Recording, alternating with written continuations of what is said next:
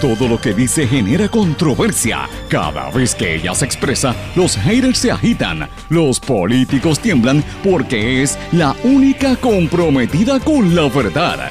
Periodista, bloguera, relacionista licenciada, analista de la noticia, escritora y le dicen la provocadora en las redes sociales. Y ahora comienza en blanco y negro con Sandra Rodríguez Coto.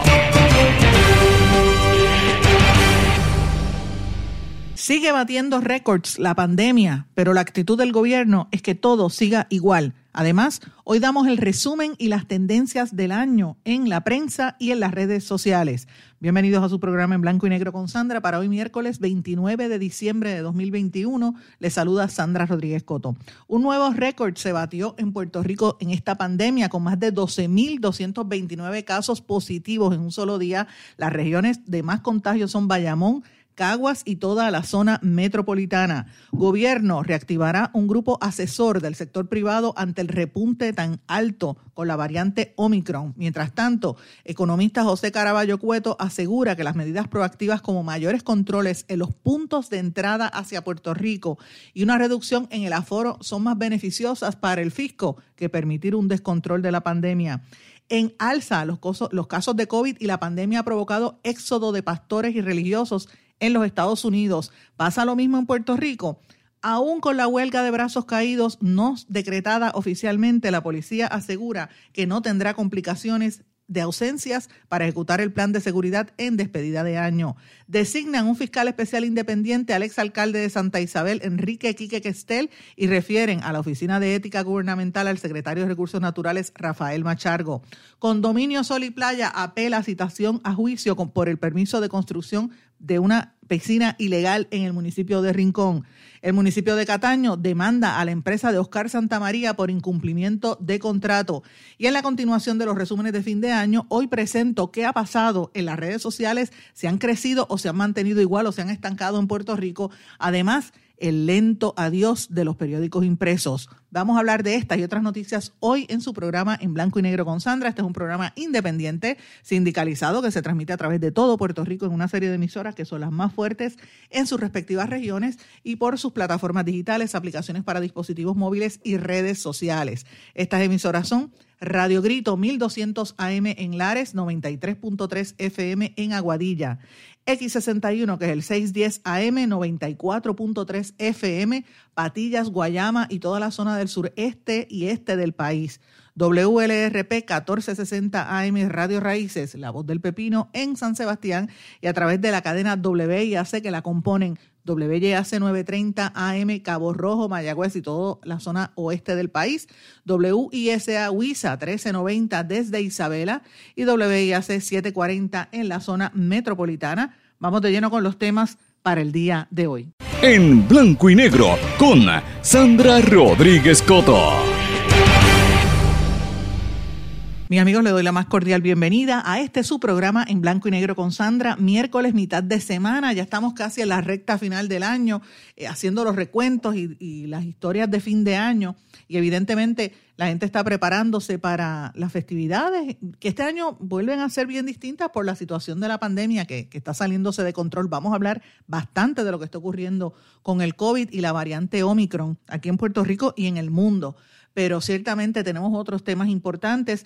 Hoy también les anticipo que vamos a hablar en detalle del trabajo que hacemos siempre a fin de año, de un resumen de los temas más importantes en el campo de las comunicaciones. Ustedes saben que ya hemos hablado de cuál fue el consumo de medios, o sea, ustedes y nosotros todos somos consumidores.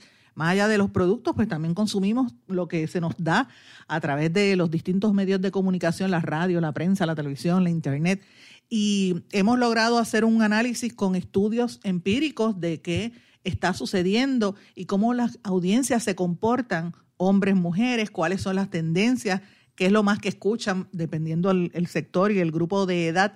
Y hoy nos toca hablar un poco de los periódicos impresos y los periódicos online. Vamos a hablar en detalle más adelante de eso y también vamos a hablar de las redes sociales y de la Internet. Así que me parece bien interesante. Los que sepan, les, anticipo que llevamos varios días hablando de esto y hemos estado publicando, una vez sale al aire este programa, horas más tarde publicamos en nuestro blog los escritos con las gráficas y más información empírica que usted las puede ver ahí mismo, aparte de lo que discutimos aquí en este programa. Así que eh, usted tiene esa primicia antes de que empiecen los análisis por otro lado, pero me parece interesante lo que estamos viendo. Pero bueno, hoy tengo que comenzar desgraciadamente con el tema de la pandemia, eh, con la Omicron, que es una variante que ha sido, no es tan letal, pero sí ha sido muy fuerte y yo creo que ha cogido eh, un poco de sorpresa con, al, país, un poco con los, como dicen, con los calzones abajo, eh, al mismo gobierno, porque eh, aquí estaba la actitud del laissez una actitud de que pues estaba todo bien, de momento, boom, cayó la, la pandemia y la gente está sorprendida, y tirando ¿verdad? culpas, tirándose culpas entre uno y otro. Ah, eso fue el concierto de Bad Bunny, ah, ese fue este otro. Mire, problema real es que aquí la actitud es de que todo volvió a la normalidad, que todo el mundo se tirara a la calle y la gente bajó la guardia. Y usted no puede bajar la guardia hasta que no se decrete que se ha completado la pandemia, que se ha acabado. Mire, vacúnese, tiene que vacunarse, pero aún con la vacuna no es garantía porque la mayor parte de la gente que le está dando el COVID son gente que están vacunadas. ¿Qué significa esto? Que todavía esto sigue mutando. Y mientras siga mutando en otros países, que tanta gente está entrando aquí, esto está por, eh, por la libre, eh, pues evidentemente pues esta situación va a seguir. Y si usted sabe que eso está así, con tantas eh, condiciones que tiene la población puertorriqueña, sobre todo la gente mayor, mire, ¿por qué se sigue arriesgando, tirándose a la calle? Esto está fuerte. yo había hecho el comentario, mire, para que usted vea, ayer hicimos un comentario de, de, lo que estaba ocurriendo en una farmacia, por lo menos en el área de Guaynabo, una farmacia Walgreens, donde había un grupo de empleados que resultó enfermo, como está pasando en otros negocios. Pues mire, ayer mismo me, dijeron que eh, fueron y limpiaron y van a, cerrar la tienda en algún momento, creo que hoy o mañana, para hacer una limpieza profunda, que es lo que deben hacer. Cuando tú tienes casos en un lugar, mira, hay que cerrar, limpiar y entonces retomar unas medidas para, de control para que asegurarse que la gente utilice su mascarilla. Pero ¿qué está pasando en Puerto Rico? Hoy el Departamento de Salud reportó esta mañana 307 hospitalizados por COVID. Yo sé que hay gente que dice, ay, pero 307 es poquito comparado a la población. Mire, señores, comparado a lo que había la semana pasada y hace dos semanas, esto es preocupante. Hay tres muertes causadas por esta enfermedad. También me molesta la forma en que el gobierno lo plantea, porque rápido que dicen que hay una muerte. Ay, este, rápido te dicen, ah, tenía condiciones previas. Mire, Puerto Rico, la mitad de, la población tiene condiciones previas. Vamos, vamos, vamos a hablar las cosas como son. Esto es un aumento significativo, 41% de incremento de pacientes cuando se compara con el día de ayer. Y de estos pacientes, 84 son niños, pacientes pediátricos. Esto es serio, porque Obviamente estamos viendo que esto se oye más entre los niños, niños que no han sido vacunados o que aún con la vacuna esta situación les, cae arriba. 4.531 contagios nuevos este año eh, y, esto es un este año, no, este en el día de hoy. Y hoy a medio, eh, se supone que ahora en la tarde venga una actualización adicional que ya se anticipa, si, si es que no ha salido hasta ahora, no lo he podido ver ahora que estoy al aire, que va a superar la tasa de positividad que ya estaba hasta el día de ayer en 23.17%. Cuando usted tiene esa tasa de positividad, usted sabe que esto era para cerrarlo hace tiempo. Aquí con menos positividad, eh, ya, bueno, decían que con 5% de positividad las escuelas tenían que estar cerradas. Imagínense si estamos en 23. Esto, esto eh, apunta a que el back to school tiene que ser eh, virtual nuevamente. ¿Usted sabe por qué? Porque si esto es ahora, de aquí a dos semanas, o a tres semanas cuando empiecen las clases, las escuelas empiezan como para el 15 de enero por ahí, eh, después de Reyes, señores, que ahí que viene la ola grande de lo que pasó ahora en Navidad, porque la gente todavía está el garete, la fiesta que hubo en el Virgilio Dávila y todas estas actividades, la, la, lo de las máscaras en Atillo y otras actividades que hay por ahí, mire, este, la gente sigue al garete. Y este récord es impresionante, eh, más de 12 mil casos que se, se decretaron eh, en la pandemia. Eh, con 12 mil casos positivos en un solo día. Esto también nos tiene que llamar la atención. Casi todas las regiones están contagiadas. Puerto Rico, si usted ve el mapa, está completamente rojo, pero Bayamón, Caguas y la zona metropolitana es donde más casos se ven, también en la zona oeste, pero esto está muy fuerte. la gente está tirándose a la calle como loco a hacerse pruebas. Mire, y, uno cae en esa histeria. Lo tengo que reconocer, a mí me pasó eh, la semana pasada, eh, anterior, cuando tuve una reunión con unas monjas amigas mías y una de ellas, yo me vacuné y al, después de vacunarme me llaman. Es una cosa, una cosa increíble. Yo me reuní con ellas un miércoles eh, y con un grupo de gente en un sitio que estaba abierto, una terraza, y al otro día por la mañana me vacuno y entonces por la tarde recibo una llamada de esas amigas mías monjas que una estaba contagiada. Usted sabe que yo entré en pánico, corriendo a hacerme la prueba, que también eso es un error porque la prueba usted se la pone, usted, usted se la debe hacer por lo menos tres a cuatro días después de usted tener el contacto. Creo que son cinco días precisamente, y si usted tiene los síntomas, pues ahí usted sabe que se la tiene que hacer. Eh, yo obviamente me la he hecho ya y salí negativa, pero eh, tengo las tres vacunas, pero me estoy tratando de cuidar y estoy guardada en mi casa, es la realidad. Y con todo y eso, gente cercana, pues eh, he escuchado y gente que conozco que tiene la, se ha contagiado porque esto está muy fuerte en la calle. Así que usted tiene que tener cuidado porque si usted tiene algún tipo de condición, esto pues le puede exacerbar los problemas y, hay casos de gente vacunada pues que mire, desgraciadamente han fallecido. Así que yo le, les recomiendo que lo tome con, con calma Ahora usted ve un poco de reacción ayer y hoy el secretario de Salud ha dicho algo públicamente, luego de las críticas que se le han hecho, porque eh, la ausencia pública y la lentitud con la que ha asumido las posturas, eh, y habíamos planteado en este espacio si es que el, secretario no lo están respetando, si es que él no manda, porque aquí eh, las decisiones de mantenerlo todo como estaba parece que están recayendo en otras personas y la prensa internacional está pendiente a lo que dice Puerto Rico hace tres días. Cadenas como CNN, y lo dije yo aquí porque hablé con el corresponsal de CNN, esto no me lo inventé yo, me lo dijo Rafi Rivera, eh, corresponsal en Puerto Rico, y lo leí en varios medios en Estados Unidos, ya estaban apuntando a que Puerto Rico junto a Nueva York y New Jersey eran los sitios donde mayor repunte de casos entre niños se habían registrado. Y aquí vinieron a decirlo ayer en la tarde, tres días después. O sea, ¿qué es lo que está pasando? Y ahora mismo, eh, Pla, el, Jaime Pla de la Asociación de Hospitales está haciendo unas declaraciones que también me parece que, que son importantes y que hay que destacarlas. Él está diciendo, mire, no se tire a lo loco, no, no vaya corriendo a las salas de, emergencia, están abarrotadas las salas de emergencia y preocupa por la, las cifras de contagio y de hospitalizaciones en un solo día, pues mira, la gente se pone un poquito preocupada, la gente va corriendo, se a las salas de emergencia y entonces, pues ahí, ahí sí que podría haber un problema serio, porque los hospitales le están pidiendo a las personas que se vayan a hacer las pruebas en otros lugares. Mire, espérese, no, no llegue a la sala de emergencia, a menos que usted de, verdad no tenga una emergencia, porque le quita oportunidades a gente que tenga quizás otras enfermedades y no hay el personal suficiente. Ahí podría haber un disloque en los hospitales si de momento hay un incremento grande como se anticipa en estos días. Así que están pidiendo a la gente que tenga un poco más de cautela. Y vuelvo y digo, usted no se tiene que hacer la prueba de manera inmediata. Tenga un poco de sensatez, espere que pase unos días, uno o dos días. Si usted ve que tiene los síntomas, entonces actúe, pero no vaya, le dijeron hoy, no vaya hoy mismo a hacerse la prueba porque tampoco se la va el, resultado no va a ser correcto. Tiene que esperar unos cuantos días. Así que este, es, importante esto. Eh, también quiero destacar que están diciendo la doctora Iris Cardona, la principal oficial médico de Puerto Rico, que en Puerto Rico ya han administrado sobre 5.7 millones de dosis de la vacuna eh, y que hay 2.7 millones eh, de personas, o sea, el 83.8% de las personas con al menos una de las dosis y un 2.4 millones, eh, con, que sería el 73.4 millones con la serie completada, o sea, las tres dosis. Así que todavía vamos a ver qué pasa con los refuerzos, quiénes las han recibido y quiénes no.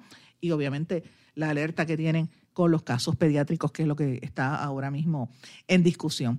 También yo quiero decirles algo. El secretario de Salud rápido habla de, y han, algunos medios, pues, ¿verdad? Traen el tema de que las pastillas anti-COVID llegaron entonces lo presentan como si fuera una cura. Y yo creo que hay que tener un poquito cuidado también con la manera en que se proyecta el mensaje, porque las pastillas no son una cura, tampoco es un tratamiento. O sea, esto es como parte de un, de un tratamiento, como, como lo es la vacunación.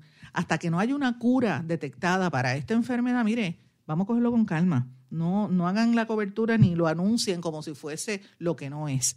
Aquí lo, lo que de verdad funciona es el distanciamiento social, el lavado de manos y que la gente se cuide. Vaya, tú sabes, que, que, se vacune más que nada, pero, pero tampoco la vacuna es un paliativo, no, es un paliativo, no es una, no es una cura, es la, es la realidad. Eh, y hay que estar consciente con eso porque eh, muchos de los que están muriendo y contagiándose son personas que tienen no solamente una, sino las tres dosis de la vacuna. Así que esto es súper importante. Eh, otra de las cosas que quería mencionarle los, laboratorios clínicos, así como los hospitales, están pidiéndole a la gente prudencia en el uso de las pruebas, como dije, tenga, cójalo con calma. Y también me parece importante destacar que hoy se anuncia que el secretario de Desarrollo Económico, Manolo Sidre, está reactivando el grupo asesor del sector privado para que responda esto de la variante Omicron. Y esto viene porque los, restaurantes han brincado ante las nuevas restricciones que impuso el gobierno por esto de la variante. Dice, no me pueden echar la culpa a mí, no me cierren el restaurante. Entonces ellos ponen a brincar y obviamente son los que contribuyen económicamente a los políticos. Ellos tienen, ¿verdad?, este, una posición allí. Eh, y sobre todo la Asociación de Restaurantes, que ha sido muy, muy vocal en todo esto, pero cuando usted habla y se pone a analizar bien, Mire, aquí donde hay que restringir la entrada, como dice el economista Caraballo Cueto, es en la entrada, en los, aeropuertos y en los puertos también. Por eso cuando se viró el...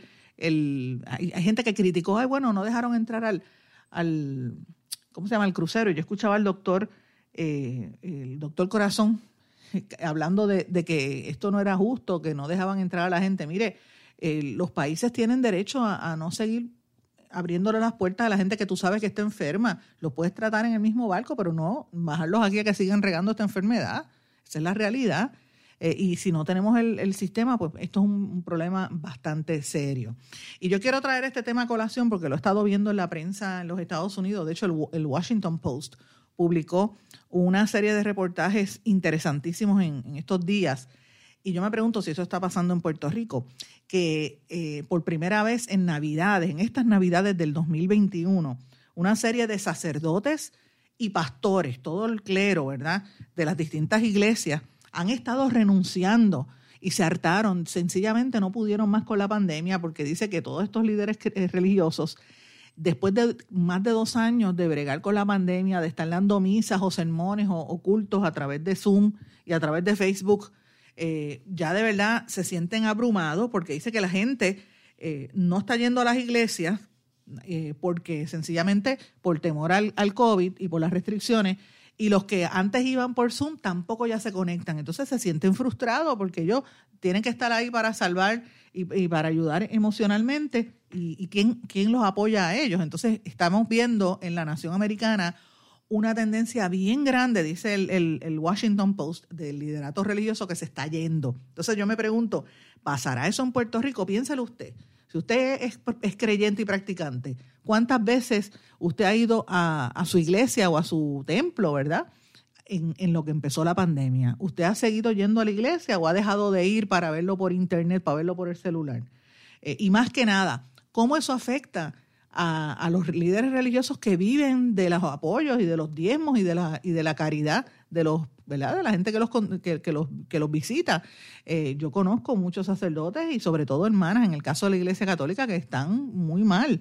Eh, y sé de muchos pastores en, iglesias eh, evangélicas y, y, otras ¿verdad? Este, denominaciones que incluso han cerrado las iglesias. Allá por los pueblos, que usted vea todas las iglesias que están cerrando porque no pueden recoger el diezmo ni, ni, el, ni, el, dinero. Así es que esto es un tema que a mí me parece interesante y que yo creo que podría tener algún tipo de, de, implicación también sobre el comportamiento, porque después de todo, mire, el religioso es un ser humano, también se cansa de estar bregando con, con tantas presiones como ha provocado esta pandemia y muchos también están se enfrentan a quizás a, a situaciones enfermas y han, habido eh, muertes también, incluso por lo menos en Puerto Rico yo sé de sacerdotes y de pastores que han enfermado y que han fallecido a raíz de la pandemia. Así que hay que tener un poquito también de, solidaridad y si usted conoce a alguno, esté pendiente, dele la vuelta, llámelo, porque usted no sabe cómo está la salud de ese religioso que también necesita un poco de, del apoyo público. Pero bueno, cambiando el tema, mis amigos, como dije, ya estamos en la recta final del año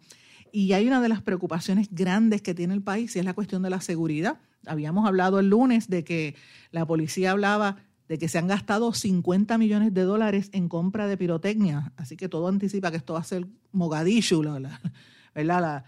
los aparatos esos disparando que vuelven a, loco cualquiera el día 31. Pero además de eso, la situación de la violencia está cada día más fuerte y la policía con el blue flu y los brazos caídos, pues también hay preocupación con eso. Sin embargo, eh, el liderato de la policía, el comisionado Antonio López, dijo que tienen un plan, él, aseguró, de, patrullaje preventivo en las calles eh, principales y que han activado prácticamente todas las unidades como la motorizada, o sea, que antes eran los, muchos de los, cuales, de los, de los cuales que están en la motorizada ahora, antes eran de operaciones tácticas. También patrullas de carretera, eh, protección explosiva, hasta las Fuerzas Rápidas, eh, Fuerzas Unidas Rápida Acción FURA, todas ellas que las está activando para despedida de año eh, y dice que no van a tener complicaciones por las ausencias, eh, que ellos esperan que esto esté. El espectáculo que tienen montado para el distrito T-Mobile también están afinando los detalles de seguridad que esperan para el día de allí en todas las regiones de la policía. Eh, y él dice que hay hasta ahora 206 oficiales positivos al COVID y otros 289 que están en cuarentena preventiva. Veremos a ver qué pasa esto. La realidad es que los policías están bastante molestos con las decisiones que tomó la Junta de Control Fiscal y el, gobierno, donde evidentemente los, tiran a la calle con una pensión que no llega ni a, ni, a la mitad del salario que, que devengan. Ahora mismo eh, hay un acuerdo que, ¿verdad? No, hay una tregua según los policías, porque se supone que el gobierno este, enmiende esto de la Junta de Control Fiscal, pero veremos a ver qué sucede. Así que yo, mi recomendación es, usted, eh, la seguridad es individual también, protéjase, no se tire para la calle, porque la calle va a estar dura en estos días. Señores, designaron un fiscal especial independiente finalmente al exalcalde de Santa Isabel, Enrique Quique Questel. Esto se había anunciado la semana pasada, referido que hizo justicia y la oficina del FEI lo acogió. Eh, van a investigar al, exalcalde eh, eh, por, lo, por, ¿verdad? toda la investigación que originó las alegaciones de un uso de fondos y, sobre todo la, ¿verdad? El, negocio este que él se dice que montó allí en el área de, Santa Isabel y, que ha afectado incluso a sectores bastante vulnerables en la zona, como a los pescadores de esa zona eh, el negocio que él tiene montado allí. También la Oficina del Fiscal Especial Independiente eh, dice que, acogieron el caso y está, ¿verdad? Se, le está planteando que él pudo haber tenido una posible comisión de delitos en ese caso. Miremos a ver qué va a pasar al respecto. Eh, ese caso lo va a estar supervisando los licenciados Emilio Ariel García y Manuel Núñez Corrada. Ellos tienen 90 días para revisar y el, ¿verdad? el expediente y determinar si de verdad violó o no la ley. Importante por demás, también como parte de este proceso se hizo un referido a la Oficina de Ética Gubernamental del eh, secretario de Recursos Naturales, Rafael Machargo, precisamente por permitir este tipo de, de, uso de una zona marítima eh, y, ¿verdad? Las, abiertas violaciones que se le, se le imputan al exalcalde de Santa Isabel. Y hablando de recursos naturales, ustedes recuerdan las protestas del verano que se llevaron a cabo en Rincón, eh, y ese caso estaba ya en el tribunal. Eh, ahora el tribunal de, de, Aguadilla citó para el 8 y el 10 de febrero para ver el juicio en su fondo sobre la demanda que la Junta de Planificación radicó contra el condominio Sol y Playa, que ellos están apelando la, la citación a ese juicio por el permiso de la construcción ilegal de una piscina frente al mar en la zona marítimo terrestre. Yo anticipo que ahí va a haber protestas otra vez, eso no se va a quedar así, así que estemos pendientes en las próximas semanas.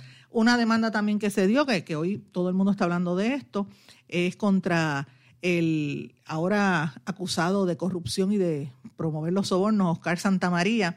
El municipio de Cataño lo está demandando por incumplimiento de contrato eh, a él y a su empresa, Island Builder Corporation, para que le devuelvan el dinero que pagó el municipio en el curso de la relación contractual que tuvo la empresa con el municipio. Eh, la cuantía no es menor, es ronda cerca de los 600 mil dólares, así que me parece interesante esta situación. Quieren quedarse con pedirle que le devuelvan el dinero.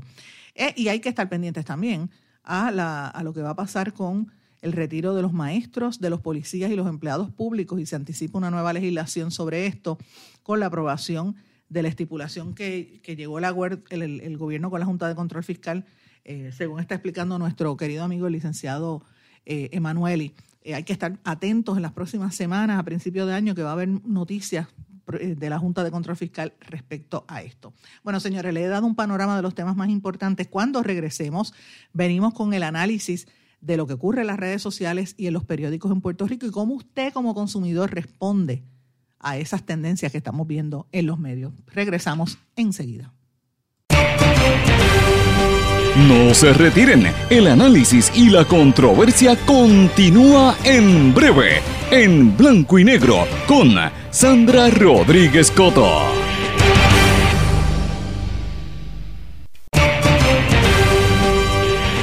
Y ya regresamos con el programa de la verdad, en blanco y negro, con Sandra Rodríguez Coto. Regresamos en blanco y negro con Sandra. Bueno, mis amigos, como les prometí en los titulares, hoy vamos a continuar nuestro resumen del año y el consumo de medios, cómo el consumidor puertorriqueño recibe los medios de comunicación, cuáles son sus preferidos, cuáles no, cuáles han subido, cuáles han bajado. Este es parte del análisis que hacemos todos los años cuando termina el año, eh, sirviendo, ¿verdad?, como una guía en dos sectores. Número uno, para que la gente empiece a entender que usted como consumidor tiene derecho a exigir calidad y usted tiene derecho a exigir a que los medios de comunicación mejoren el producto que le ofrece usted. Cuando usted va a comprar un carro, usted busca, por ejemplo, que el carro tenga las especificaciones que usted quiere. Si no tiene chavo, no se puede comprar un Mercedes, a lo mejor se tiene que comprar un carrito chiquito económico, ¿verdad? Pues de acuerdo a su presupuesto. Pero si usted tiene el dinero, usted quiere que aunque sea un carrito económico, le, tenga todo lo que usted busca, goma, aire acondicionado, aire, eh, tenga internet, todo lo que usted quiere tener en ese vehículo. Pues mire, lo mismo pasa con los medios. Usted es consumidor y usted tiene que exigir que los medios mejoren en la calidad. Esto es importante porque las agencias de publicidad y los anunciantes también tienen que entender que las audiencias hay que respetarlas y el consumidor se mueve a lo que le llame la atención, a lo que le, dé, lo que le rinda su, ¿verdad? Le, llene su, le satisfaga, satisfaga sus necesidades, le llene sus expectativas. Ayer habíamos hablado en el resumen de lo que estaba ocurriendo, por ejemplo, a nivel de la televisión y lo comparábamos con la radio.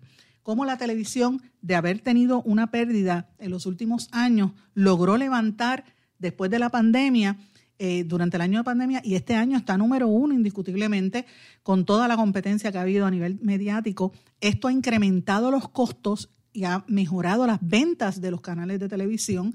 Y esto pues lo he corroborado con directivos de los medios y con eh, directores de ventas de algunos de los canales principales, también con agencias de publicidad y con analistas de medios y con lo que le llaman Media Buyer Companies. Y eh, corroboro estos datos con el estudio de Media Brand Profile. Como les he dicho todos estos días, usted puede buscar estos artículos en nuestro blog en blanco y negro con Sandra una vez salgamos del aire. Eh, y a, los, a la gente que nos respalda, el libro completo se lo voy a hacer llegar por internet eh, con toda la información e información adicional que no estoy discutiendo ni aquí ni la voy a discutir en, los artículos de mi blog.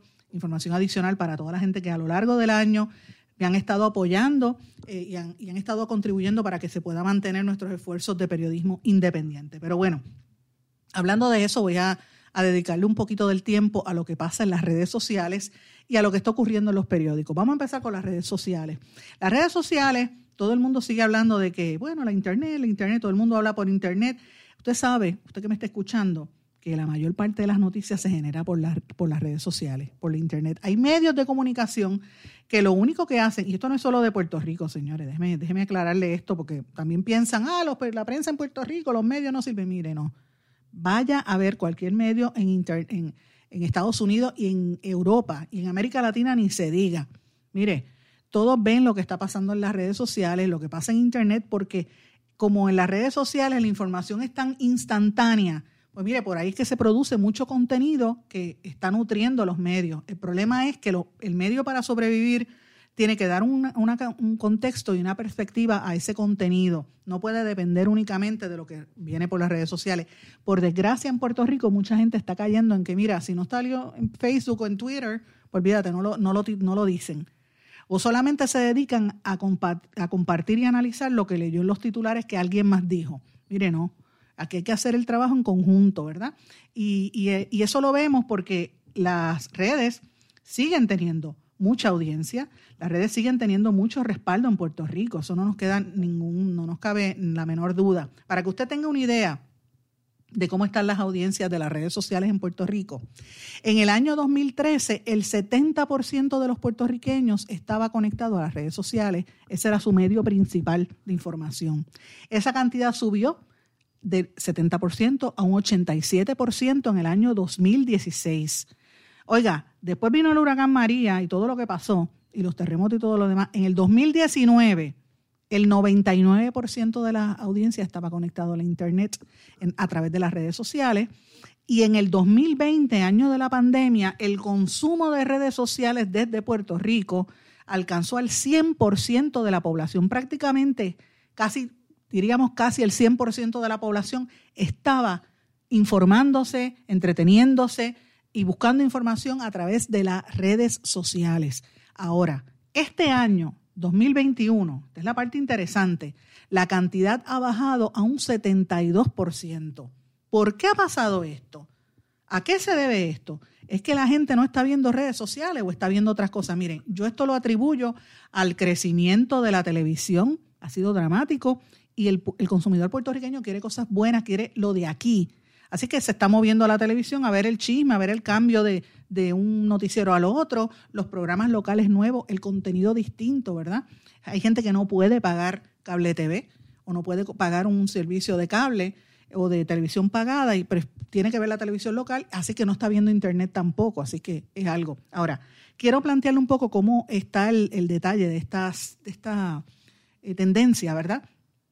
Hasta el momento del año, estamos casi a fin de año, se ha reportado un aumento dramático en la incidencia del uso de laptops o de tabletas en el hogar. Casi un 64% de todos los hogares puertorriqueños están conectándose a Internet por tabletas o por computadoras, eh, laptops. Interesante por demás.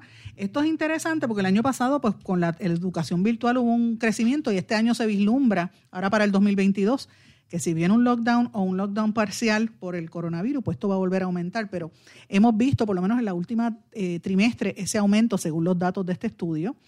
Siete de cada diez hogares puertorriqueños tiene internet en su hogar. Oiga, esto es interesante porque hay algunas áreas en Puerto Rico donde el internet no llega. Este, o donde hay eh, interferencia, inconsistencia, si se va la luz, pues las compañías no dan el servicio, usted sabe que hay problemas, pero a pesar de todo esto que le estoy diciendo, en términos generales, 7 de cada 10 hogares, no estoy hablando de individuos, hogares en casas, tienen internet. ¿Cómo es el uso de las redes sociales? Pues es bien fácil. Eh, ¿Cuál es el consumo, verdad? Por red social, no nos cabe la menor duda que la red social número uno en Puerto Rico sigue siendo Facebook. Facebook tiene Facebook tiene el 88% de todo el público se mete a través de Facebook. A pesar de que Facebook está lento, de que cambiaron el algoritmo, de que está hecho una porquería, porque es la realidad, mucha gente se está yendo de Facebook. Mire, sigue teniendo el 88% de la población. En segundo lugar, irónicamente, está Instagram. Mucha gente se conecta por Instagram, pone los videitos, pone fotografías.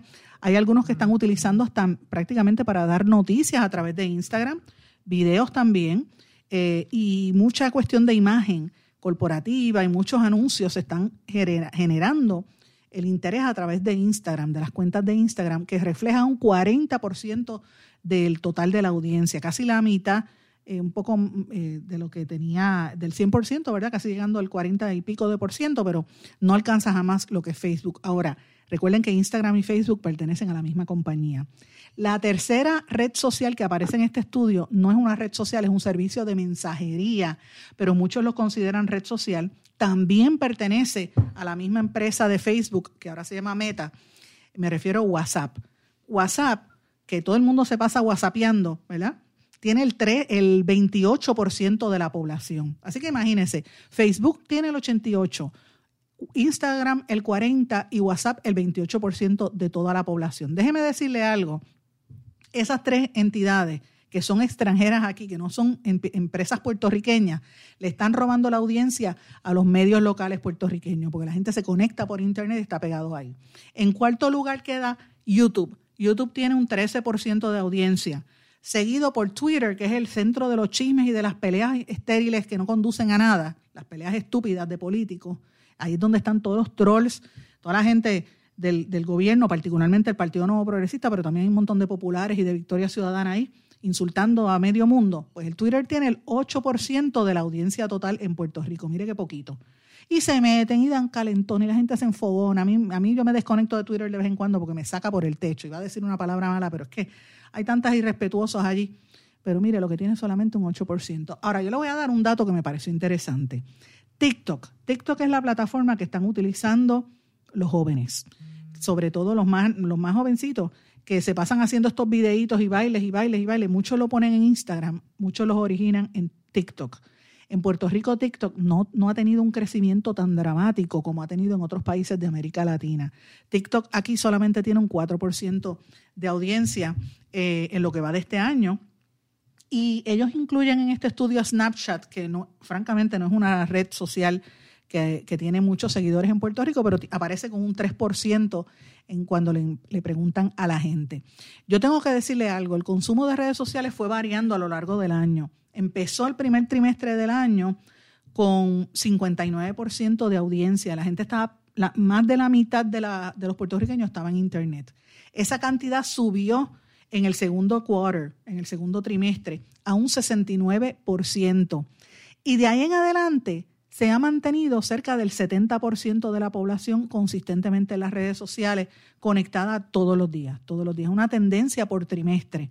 Me parece interesante y yo planteo esto porque cuando usted ve a una persona que está conectada por Internet, que está jugando por Facebook o viendo las noticias por Facebook o enterándose por ahí, pues es una persona que no está escuchando la emisora de radio o que no está leyendo el periódico o que no está viendo el canal de televisión. Son tendencias que se están dando eh, precisamente por el deseo que tiene la gente de buscar otras alternativas, un poco de entretenimiento sin lugar a duda. La gente lo que quiere es este eh, conectarse y, con gente, enlazar con gente, eh, conectarse con, con, amistades, con familiares. Facebook es el centro de los chismes y de las chillerías y de, los, y de, todas estas cosas. Y me parece súper interesante. Quiero mencionar también, que lo dije en el día de ayer, las personas mayores de los 50 años, 55 años o más, sí han tenido, que esta es la parte súper interesante, han tenido un, gran, de verdad, eh, por decirlo así, eh, consistentemente un, gran apoyo a todo lo que tiene que ver con, eh, ¿verdad? Con, estar en las redes sociales, que uno pensaría que las redes sociales son más para los jóvenes. Mire, no, no necesariamente. Las redes sociales también, la gente, las audiencias mayores han estado ahí pendientes a lo que está ocurriendo. Así que le planteo todo esto. Eh, a esto usted añádale toda la parte de los, los medios digitales y toda esta gente que entra eh, lo planteo porque es interesante. Las audiencias siguen teniendo esta, esta, este interés. Hay unas redes sociales como LinkedIn que mantiene un crecimiento, pero no aparece registrada en este estudio. Y pues eh, lo, lo, planteo porque eso le deja a usted entender que las audiencias puertorriqueñas se están moviendo hacia otra dirección. Cuando regresemos, voy entonces a hablar de la lenta despedida, de la lenta, el lento adiós de los periódicos en Puerto Rico. Regresamos enseguida. No se retiren, el análisis y la controversia continúa en breve, en blanco y negro, con Sandra Rodríguez Coto. En mi pueblo se chinchorrea bien duro. Aquí me cubre mi plan médico y en tu pueblo también. En mi pueblo es donde tenemos las mejores vistas. Aquí cubre mi plan médico y en el tuyo también. En mi pueblo se goza de verdad. Aquí me cubre mi plan y en tu pueblo también. Plan de salud Menonita en todo Puerto Rico. El plan médico que te cubre con una extensa red de médicos, especialistas y laboratorios. Además, te cubre en el hospital de tu preferencia en cualquier lugar de Puerto Rico. Plan de salud Menonita.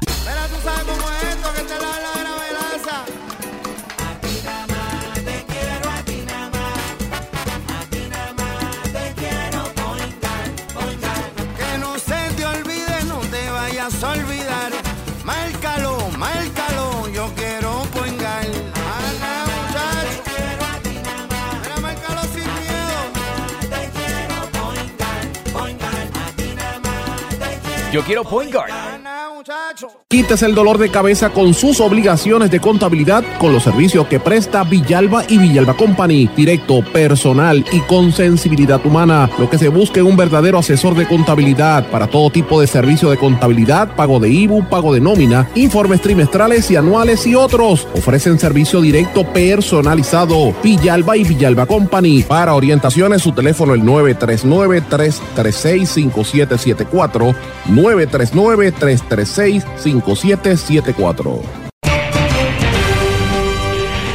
Y ya regresamos con el programa de la verdad en blanco y negro con Sandra Rodríguez Coto. Regresamos a esta parte final de En Blanco y Negro con Sandra. Bueno, mis amigos, como les dije antes de irnos a la pausa, voy a hablarles ahora en el resumen de qué está pasando con la industria de los periódicos y la prensa escrita, los periódicos impresos y online en Puerto Rico. Y esta, como les digo, todo este, este, este, resumen y el artículo va a estar publicado en nuestro blog una vez salgamos del aire. A la gente que contribuye a este programa consistentemente, pues le vamos, y a los programas de la bata puesta de los fines de semana y a otros proyectos que tenemos, lo vamos a enviar completo con información adicional. Pero bueno, ¿qué está pasando con la prensa escrita como medio? Señores, el año pasado, en el resumen del año 2021, que mirábamos lo que había ocurrido también en el 2020, nosotros decíamos que los periódicos digitales, los blogs de noticias, los sitios digitales son la tercera fuerza mediática en el país con un 84% de las audiencias totales. Pero en los periódicos impresos iba mermando. Eso fue el año pasado. Este año, yo tengo que decirle que los periódicos online vuelven a ser la tercera fuerza eh, entre los medios locales, pero los periódicos impresos están en último lugar. En primer lugar de audiencia y de consumo, lo más que la gente consume en Puerto Rico es la televisión local. La televisión está casi a la par con el, el consumo de las redes sociales. Ahora, en tercer lugar está las noticias en línea, online news, que a veces las consumen a través de las redes sociales, a veces a través de Internet. Así que si usted combina las redes sociales con las noticias online de los periódicos endy.com y todos los demás.com, pues ya ahí estaría en primer lugar, ¿verdad? Si combina redes sociales con eso.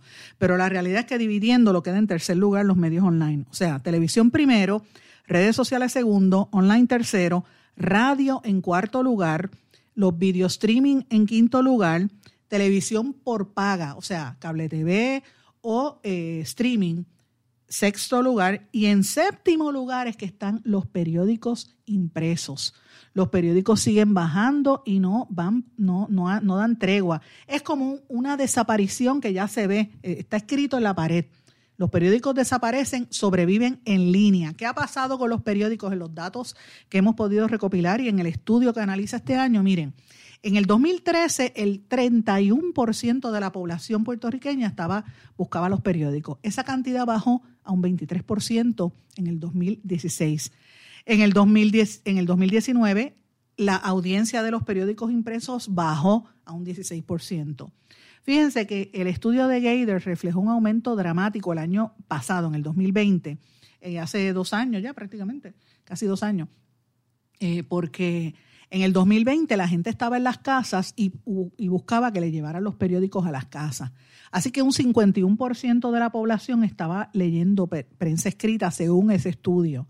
Este año volvió a 18%. O sea, estamos casi a la par de lo que estuvimos en el 2019. Los periódicos están abocados a desaparecer. Van a desaparecer tan temprano como la semana pasada. Este fin de semana, el periódico La Doquín Times, que es un periódico el Adoquín, que es de, noticias culturales, un excelente medio eh, de, temas culturales, anunció que va a dejar de imprimir el periódico porque no pueden con, la carga, lo van a mantener online. Recuerden que, por ejemplo, Metro imprimía y ahora prácticamente todo es online, con creo que una sola edición eh, al mes o cada dos semanas es impresa. Y si usted mira el periódico El Nuevo Día y mira el mismo vocero, no es lo mismo que hace muchos años. La gente ya no lee el periódico porque es un, como dice la canción, es un periódico de ayer ya la noticia está vieja y se supone que la prensa escrita para mantenerse vigente deberían tener noticias distintas, otro contexto, más investigación. No que cuando usted busca el periódico es lo mismo que ve por internet o ve por televisión. No, para eso usted ve internet. ¿Para qué voy a gastar en un periódico? ¿Sabes cuál es la utilidad del periódico más allá de usar el papel para limpiar? O para ponérselo a los perros. Realmente es la realidad. Lo digo con, tristeza. Yo tuve muchos años trabajando en periódicos, pero es la realidad. Si el periódico no se actualiza y no cambia el producto que ofrece, van a desaparecer. Mire qué ha pasado. En el año 2020, el 84% de los consumidores puertorriqueños se conectaba por Internet a ver las noticias de los periódicos online. Este año le había dicho que hubo un poco de merma con consumo online precisamente por la competencia de la televisión y ha habido un 55% de audiencia. Pero como quiera, hay más gente conectándose por Internet que los que comprando o buscando el periódico impreso. Así que esto le, tiene que dar un mensaje grande a los periódicos y a los dueños de los periódicos. Miren, a nivel de periódicos online, eh, cómo ha crecido versus el print online, usted ve consistentemente que los periódicos impresos se han mantenido ahí. Tuvieron un poquito de alza en diciembre porque la gente busca los especiales, eh, más o menos un 20% en ese trimestre, pero realmente el, el, el overall del año 16%. Ahora, los periódicos online comenzaron en 59 y se han mantenido en los 50% en todos los trimestres. Todas estas gráficas las voy a poner disponibles en internet para que usted lo vea. El endy.com aparece como el medio donde más gente lo sintoniza por internet 54% de la población, seguido por primerahora.com con 38% de la población, después el vocero.com con 17%, Metro con 17%, telemundopr.com del canal 2, busca audiencia por ahí con un 13%, guapa.tv con un 13% igual. Noticel aparece con un 9% de audiencia, cnn.com con un 6% desde Puerto Rico, a pesar de que aquí lo que tiene es un solo corresponsal, y Univisión Puerto Rico con un 2%. Noti1 aparece, notiuno.com con 2%. Ahora, yo quiero dejarles algo meridianamente claro de este análisis de, ¿verdad? de estos datos que les acabo de compartir. No es, no, es, no es del todo real ahí, hay que contabilizar también un elemento importante. Miren, muchos de los, de los medios y las agencias de publicidad no contabilizan medios digitales que tienen mayor audiencia, como Ei Boricua, como Es Noticia, como La Perla del Sur, periódicos regionales que están utilizando sus plataformas digitales y tienen una audiencia bien grande. La revista La Calle y la revista La Isla Oeste, o las, publicaciones online, ambas, de Julio, de Julio Víctor Ramírez Hijo y de, eh, ay Dios mío, ¿cómo se llama ella? La, la, reportera de, se me escapa el nombre ahora mismo, de La Isla Oeste. Eh, son medios maravillosos, son fabulosos y tienen su audiencia en las redes sociales y en Internet. Así que son unos competidores que vienen para estos medios tradicionales que están poniendo todo su capital en apostar y en quedarse con la audiencia ahí, a ojo, ojo, pero el consumidor de Internet es más listo y el consumidor de Internet es más exigente. Y si la misma cosa que le da el periódico impreso la tiene por Internet, usted sabe que si le dan clic a su página, lo miran y se van a los cinco minutos.